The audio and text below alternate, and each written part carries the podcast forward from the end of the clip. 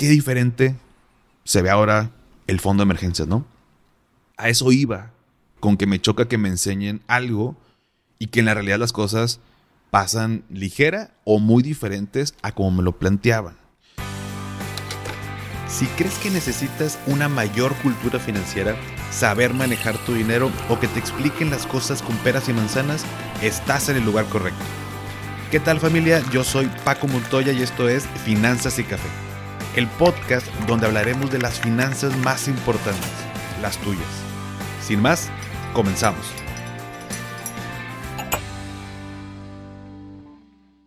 Hola a todos y bienvenidos de nuevo a Finanzas y Café. Espero que estén teniendo un excelente inicio de semana.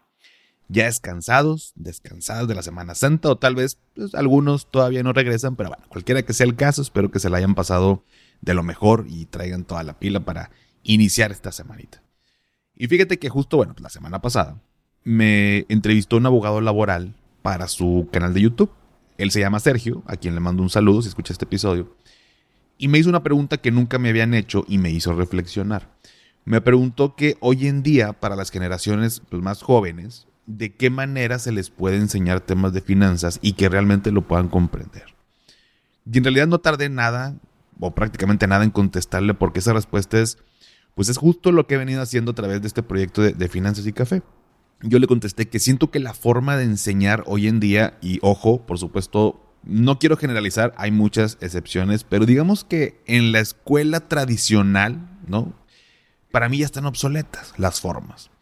Creo que debemos innovar en la manera de explicar las cosas y conceptos e incluso pues romper estos paradigmas de que no puedo explicártelo con humor o con maldiciones o con memes, etcétera, ¿no? O sea, que bueno, pues bien sabes que yo uso eso para eh, explicar porque así me siento más a gusto, más en confianza y percibo que tú que me escuchas y que me sigues en la cuenta y demás, también te gusta esta manera. Entonces, pues creo que es una manera muy padre pues de aprender, ¿no? Al final ya conceptos un poco a veces complicados. Pero siento como si fuera algo prohibido, ¿no? Toda esta parte, o sea, cuando yo he visto cómo la gente a la que le explico algo de esta manera, pues le entiende súper bien. Por eso me encanta, digo, pequeño paréntesis, me encanta mi podcast porque, bueno, pues aquí nadie me pone reglas y puedo decidir qué hacer. Y te platico esto porque el día de hoy te voy a platicar, valga la redundancia, sobre el ADN del fondo de emergencia. Ya hemos hablado y ya hay un episodio respecto al tema. Pero en esta ocasión quiero profundizar o desmenuzar un poquito más porque hay algo que a mí siempre me ha chocado y te explico. Desde chiquito y hasta la fecha, ¿no? Me choca aprender cosas que... Dos razones. La primera, nunca me van a ser de utilidad. O bien, que me enseñen la teoría, pero que en la, en la vida real funciona de otra manera. Y te quedas así como que, güey, ¿qué onda? Pues si se supone que es así, o sea, ¿para qué me lo explicas de una manera si en la vida real no funciona así? ¿Estás de acuerdo? Y digo, no, no es como que voy a quemar gente ni señalar culpables. Cada quien tendrá sus opiniones, pero justo con el tema de fondo de emergencia, quiero que, que le pongas en Google. Fondo de emergencia, espacio, cantidad, y te vas a tomar un shot cada que leas que necesitas de 3 a 6 meses de tu ingreso. Nada, no te creas. Bueno, si, si quieres, sí, sí es cierto. Este, te tomas ahí unos shots. En todos lados te vas a encontrar que el fondo de emergencia pues tiene que ser de 3 a 6 meses de ingreso. Algunos dicen que 12 meses, otros dicen que en base a gastos. En realidad, ningún punto de vista es malo. O sea, no, no, no estoy diciendo que esté mal. De hecho, pues en el episodio lo, lo platicábamos, el episodio pasado que hablamos de fondo de emergencia.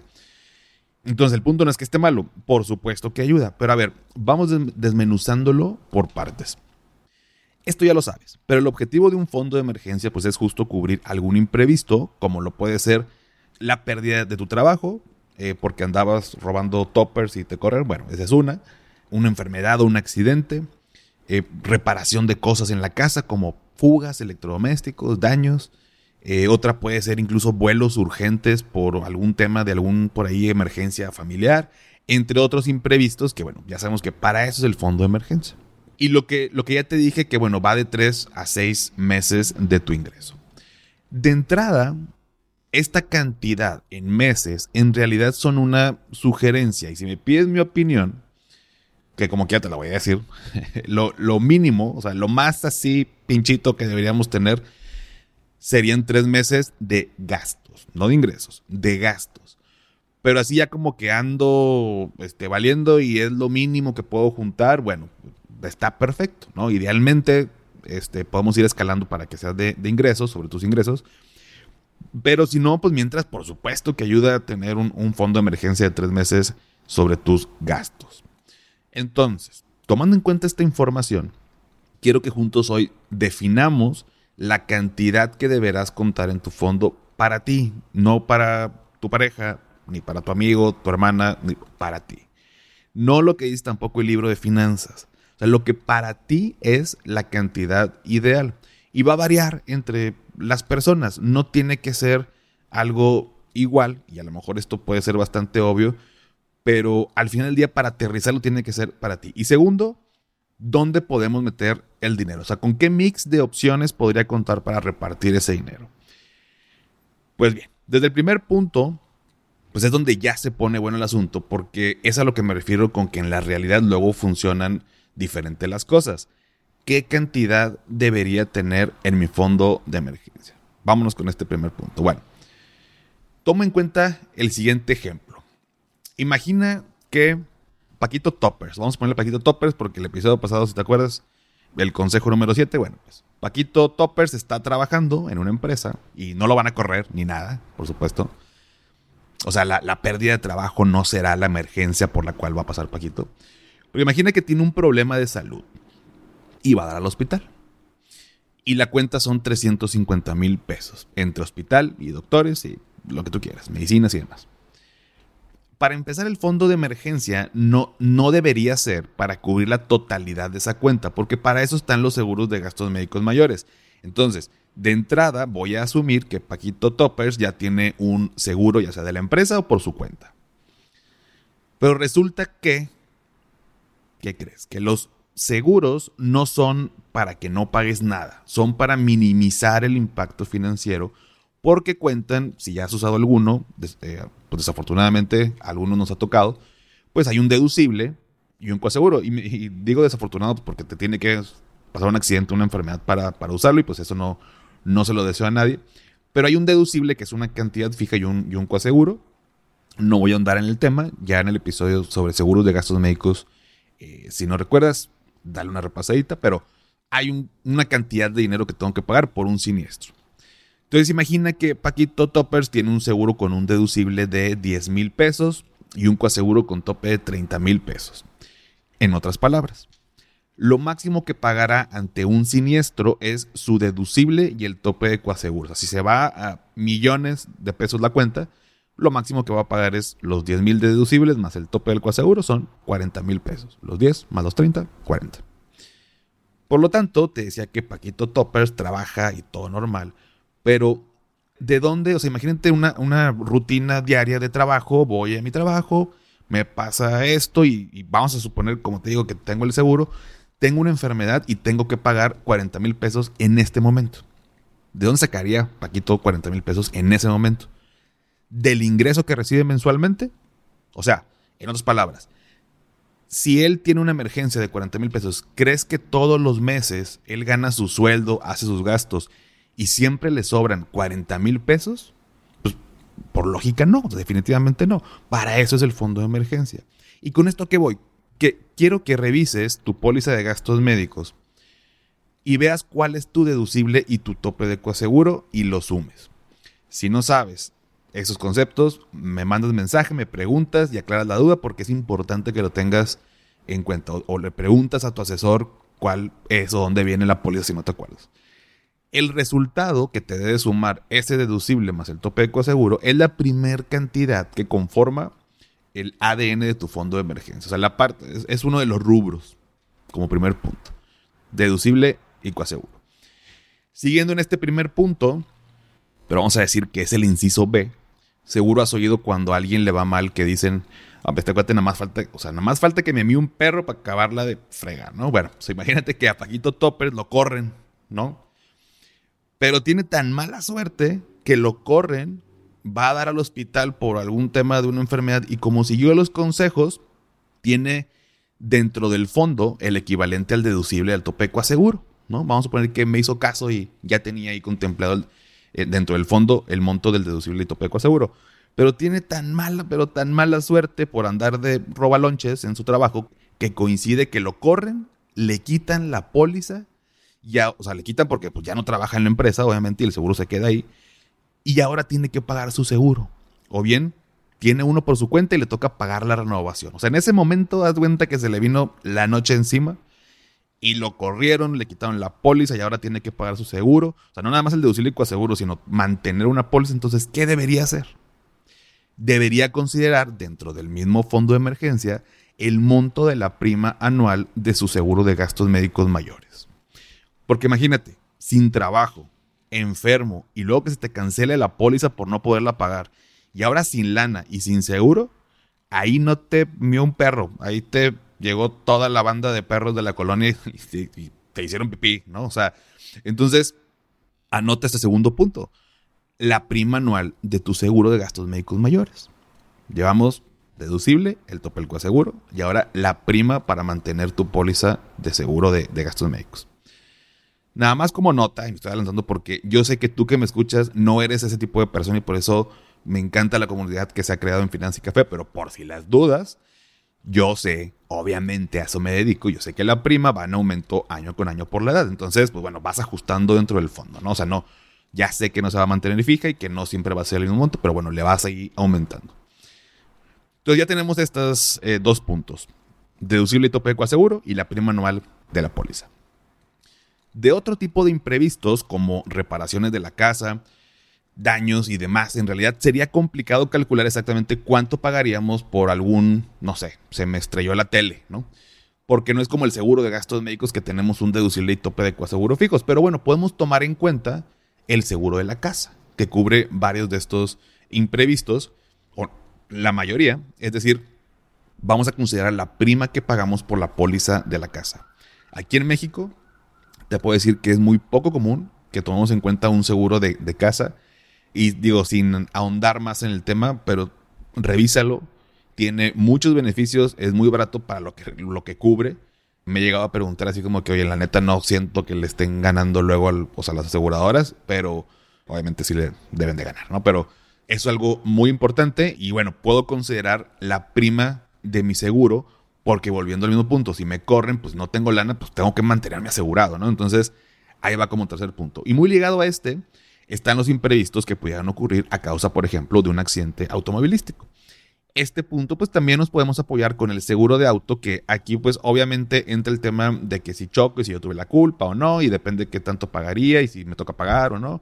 Pero bueno, también para no crear escenarios que pueden ser mil escenarios posibles, vamos a, tomar en cuenta, pues la prima también que pago por mi póliza, ¿no? De, de carro, que también yo sé que va cambiando, pero bueno, al momento del día de hoy, calcularlo con lo que estás pagando ahorita.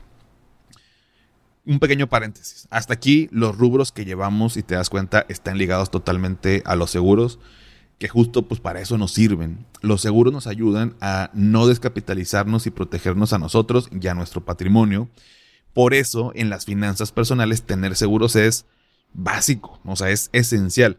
Y me ayudan justo a poder planear cosas como esta que estamos platicando, que es el fondo de emergencia. Porque si yo no tuviera seguros y habláramos de enfermedad, habláramos de accidentes automovilísticos, habláramos de daños a la casa, ¿cómo calcularías, deja tú el carro, la casa, ¿cómo calcularías si te llegas a enfermar cuánto te gastarías? O para empezar, no sé si algún día me voy a enfermar. Dios quiera que no. Segundo, si me enfermo, no sé de qué me voy a enfermar.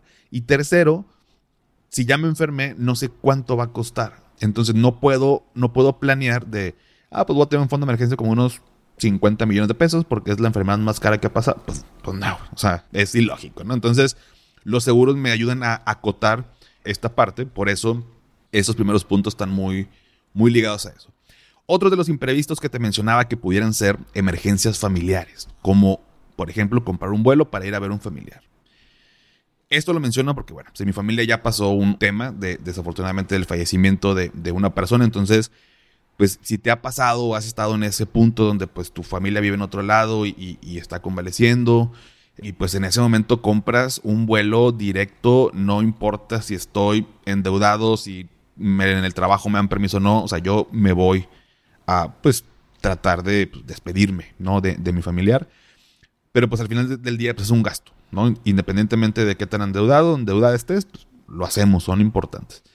Para ello y para lo que podamos englobar en el tema de emergencias familiares, pues podemos considerar, ahí te va, tener una tarjeta de crédito que no uses, ¿ok? No es para, digo, no, no te puedo obligar, pero que la tengas solo para emergencias y poner un límite de crédito. Digo, ya te lo otorgo con cierto límite y demás, pero yo le pondría como máximo, en dado caso que me lo dieran por mucho más, como máximo, pues lo, que genero de ingreso en, en, un mes, ¿no? Y en el fondo de emergencia, voy a inventar, límite de crédito de 20 mil pesos, ¿ok? Entonces, en mi fondo de emergencia, lo que voy a hacer es que voy a meter de dinero el monto total del límite de crédito de mi tarjeta. Para que ante estos casos de hoy tengo que volar, pues pago con la tarjeta, órale, compro los, los vuelos, pero yo en mi fondo ya tengo el equivalente al total del límite de mi tarjeta de tal manera que después la pago tranquilamente porque ahí tengo el dinero para eso. ¿Ok? Eso puede ser un, otro de los imprevistos, o más bien es otro de los imprevistos que suceden y todo lo que podamos por ahí englobar. Entonces, recapitulando, un poco ahí para no perdernos. Llevamos dentro de la composición de nuestro fondo de emergencia, punto número uno, el deducible y tope de coaseguro de nuestro seguro de gastos médicos mayores ante un imprevisto de un accidente o enfermedad. Punto dos, la prima anual de nuestro seguro de gastos médicos para que no se cancele ante un imprevisto de que salí del trabajo en el que estaba, ya no tengo seguro y ahora tengo que pagarlo, este, para que no se cancele. Punto número tres, la prima anual del seguro de casa ante imprevistos que esté relacionado con este rubro. Punto número cuatro, la prima de nuestro seguro de auto y un aproximado puede ser, si quieres ahí agregarle un poquito más del, deducible a pagar, que yo sé que está en base a un porcentaje, pero al menos la prima del seguro de auto. Y punto número cinco, el límite de una tarjeta de crédito que uses solo para emergencias y que equivalga a un mes de mi ingreso. Oye, ¿por qué no pueden ser dos? Ponle dos. Tres, ponle tres. Es una idea. Un mes de el equivalente yo no lo subiría más porque si a menos de que sea muy disciplinado con el uso de tarjetas, tener más crédito, pues hay más tentación de pues, gastar más o de pronto usarlo y eso se puede descontrolar. Entonces yo pondría como tope eso. Hasta aquí, todo bien, ¿verdad? Bueno, no hemos hablado, si te has dado cuenta, todavía del tener tres meses de nuestro ingreso como normalmente nos lo dicen en, en los libros que, repito, no está mal. Pero si te das cuenta, todo lo que llevamos hasta ahorita de, puntos hace bastante lógica y es súper importante. Y quien ha pasado por un imprevisto de estos sabe de lo que hablo. Y afortunados, afortunadamente, pero hasta que no te pasa te das cuenta de que, madres, o sea, yo sé que tenía que pagar un deducible, pero pues, eh, yo sé que las pólizas eh, de pronto se van encareciendo, entonces elegimos deducibles un poco más altos y también no es como que ah, tengo 20, 30 mil pesos en la bolsa, en la cartera, esperando a ver cuándo me enfermo. Entonces, hasta aquí hace bastante lógica. Y ahora sí, finalmente tomamos en cuenta para nuestro fondo al menos tres meses de nuestro ingreso. Al hacer esto, por supuesto que el monto total te va a salir superior a, a tres meses de ingresos. el monto total de tu fondo de emergencia va a ser más que tres meses de tu ingreso, porque estamos agregando los puntos que ya vimos, que en mi opinión son igual de necesarios. Y la lógica detrás de todo esto es que estamos asumiendo que mi fondo de emergencia es nada más para cuando no tenga trabajo y me alcance para vivir tres meses. Y a ver, ¿quién dice que te vas a quedar sin trabajo y no vas a chocar, no te vas a enfermar, no tendrás una emergencia familiar? La típica ley de Murphy, ¿no? O sea, si algo puede salir mal, va a salir mal, ¿no? Entonces pareciera que pasan este tipo de cosas cuando peor estamos. ¿Quién dice que no va a pasar ya, ya sea que estés trabajando o no? O sea, es lana que tendrías que sacar de algún lado, por lo que hace todo el sentido que tengas estos rubros contemplados, ¿no? Pero bueno, hasta aquí Paquito Toppers ahora sí tiene un, fondo de emergencia más sólido y más robusto que le alcanza para cubrir las áreas más importantes. Tú en tu casa, en algún momento, que te puedas sentar, reflexionar, hacer números y checar a ver cuál es tu número. Si me lo quieres compartir o tienes ideas o tienes dudas, me lo pasas, ¿va? Pero ahora viene la pregunta del millón. ¿Dónde conviene guardar mi fondo de emergencia? En el episodio que hablábamos de este tema, eh, venía la información básica, ¿no? Sobre el tema, más que nada como teoría, cómo conformarlo y demás, pero Nada más para recordar, lo importante que debo buscar para mi fondo es que haya liquidez principalmente, que esté seguro y que genere rendimientos. Pero no desde el punto, los rendimientos no desde el punto de vista de ganar siempre un chorro y mucho porcentaje de rendimiento, más bien es compensar la inflación y que no pierda su valor. Recuerda que el fondo de emergencia es algo que está ahí, sin moverse, justo para ocuparlo cuando lo necesitemos, pero si quiero tener liquidez, pues entonces el, rendimiento va a ser más conservador. O sea, es, una regla básica, ¿no? En el tema de finanzas. No te estreses, no pasa nada, es, así debe ser, ¿no? Para ello, bueno, una idea que te comparto, que al final cada quien lo hace como quiere y como mejor le convenga, pero una idea sería la siguiente. Mi fondo de emergencia lo manejo en, en los siguientes instrumentos. Primer punto, una cuenta con rendimientos diarios. Aquí te sugeriría, y si tienes oportunidad de estar en los próximos días en la masterclass, vamos a tocar el punto, pero si no, dale una revisada en la página, pero aquí te doy esta idea, que tuvieras en esta cuenta con rendimientos diarios máximo un mes de tu ingreso. Existen plataformas como DIN de Actinver, donde tu dinero está generando rendimientos mientras que lo tienes disponible inmediatamente.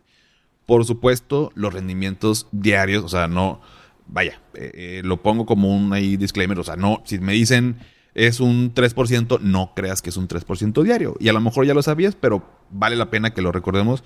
Por supuesto que está anualizado y los rendimientos van a ser centavos poco a poquito, pero bueno, al menos eso comparado con una cuenta de débito que no te genera nada y al contrario te, pues te va para abajo, es mucho mejor, ¿no? Entonces ahí también lo podemos tener, es una sugerencia, eh, hablando de cuentas con rendimientos diarios. También por ahí GBM tiene mm, esta parte de también de rendimientos diarios, está por ahí Smart Cash. Sin embargo, creo que por inmediatez de poder sacar este fondito, pues bueno, creo que esta plataforma pudiera ser una, una buena opción. Como segundo punto, están también los pagares bancarios. En estos instrumentos hay plataformas como Hey Banco que maneja pagares con buenas tasas. Hay varios que manejan pagares. Aquí tienen eh, pagares que son a 7 días de vencimiento y aquí pudieras poner los otros dos meses equivalentes a tu ingreso. En el punto anterior, cuenta con rendimientos diarios, un mes de tu ingreso, en estos pagarés los otros dos meses para conformar los tres. El siguiente punto es, son los CETES a 28 días. Todo el tema de las primas de seguros que te platiqué, el de gastos médicos, casa, auto y los montos de deducibles y coaseguros y demás, ese fondito lo puedes tener dentro de CETES a 28 días y pues que se estén por ahí reinvirtiendo y que sean a 28 días porque normalmente para el pago de seguros tienes 30 días de prórroga. Entonces, independientemente de cuando me suceda un imprevisto que tenga que cubrir las primas de mis seguros, pues digamos que nunca voy a rebasar esta prórroga que me están dando las aseguradoras porque estoy invirtiendo mis CETES a 28 días. Entonces, cuando vence el plazo, simplemente dispongo y pago mis pólizas, ¿no? Entonces, con este plazo de 28 días, por supuesto que a diferencia del primer punto, que son los rendimientos diarios, y del segundo punto, que son pagarés a 7 días, pues puedo acceder incluso todavía a una tasa un poquito mayor, ¿no? Y por último, el tema de la tarjeta de crédito que te mencionaba. En este punto, no te voy a sugerir una marca de tarjeta porque hay miles y ya hemos platicado en el episodio también de las tarjetas. Voy a hacer un análisis de las tarjetas de crédito en México, no, no todas, este, las principales, pero que les quiero ir compartiendo. Pero bueno, más bien, lo que te puedo sugerir es que tengas una tarjeta para emergencias y busca que no te cobre anualidad. Al buscar una que no te cobre anualidad, que sí las hay, hay muchas, seguramente el CAT, el costo anual total, va a ser más alto. Pero recuerda que en tu fondo ya tendrías el equivalente al monto total del límite de crédito para pagarla, así que en teoría no pagarías intereses. Esto requiere disciplina y que, o sea, evitar este uso porque es para, para eso, ¿no? Qué diferente se ve ahora el fondo de emergencias, ¿no? A eso iba, con que me choca que me enseñen algo y que en la realidad las cosas pasan ligera o muy diferentes a como me lo planteaban. O sea, creo que esta composición o este ADN, como te lo puse en el título, está más apegado a la realidad y, ya lo platicamos en el episodio como te ha pasado, pero por supuesto que el fondo de emergencia lleva tiempo conformarlo. No te apures, así es, y poco a poquito lo, irás haciendo, solo ten paciencia y ten claro cómo vas a componer el tuyo, ¿no? Al final, yo no tengo la última palabra, así que me gustaría que me platicaras qué más se te ocurre a ti o que en tu caso aplique y a lo mejor en el mío no, pero que se me esté escapando como para ayudar a alguien más a que lo tome en cuenta y con gusto lo comparto en la cuenta. ¿Qué más le pondrías? ¿Qué le quitarías? ¿O en qué plataforma lo guardarías que consideres sea una buena opción? ¿Sale? Te leo en los comentarios en, en Instagram con todo gusto. Pero bueno familia, si llegaron hasta aquí, ponme en los comentarios del post del día de hoy un emoji de una alarma. Es la típica alarma, la, esta como así de color rojito, como ahí simulando tema de emergencia, pues fondo de emergencia y como que cuadra, ¿no? Entonces, em, bueno, ya sabes que este emoji me ayuda para saber que tantas personas se quedan hasta el final y seguir trayéndote episodios padres que te gusten, te ayuden y nos ayuden a crecer a todos. Sígueme en Instagram y en TikTok como arroba finanzas y café y también, ya lo sabes, dale seguir en Spotify para que te aparezcan los episodios en automático cada lunes. Y antes de despedirme recuerda, haz lo que te haga feliz, tómate un rico café, te mando un abrazo y espero que tengas un excelente inicio de semana. Hasta pronto.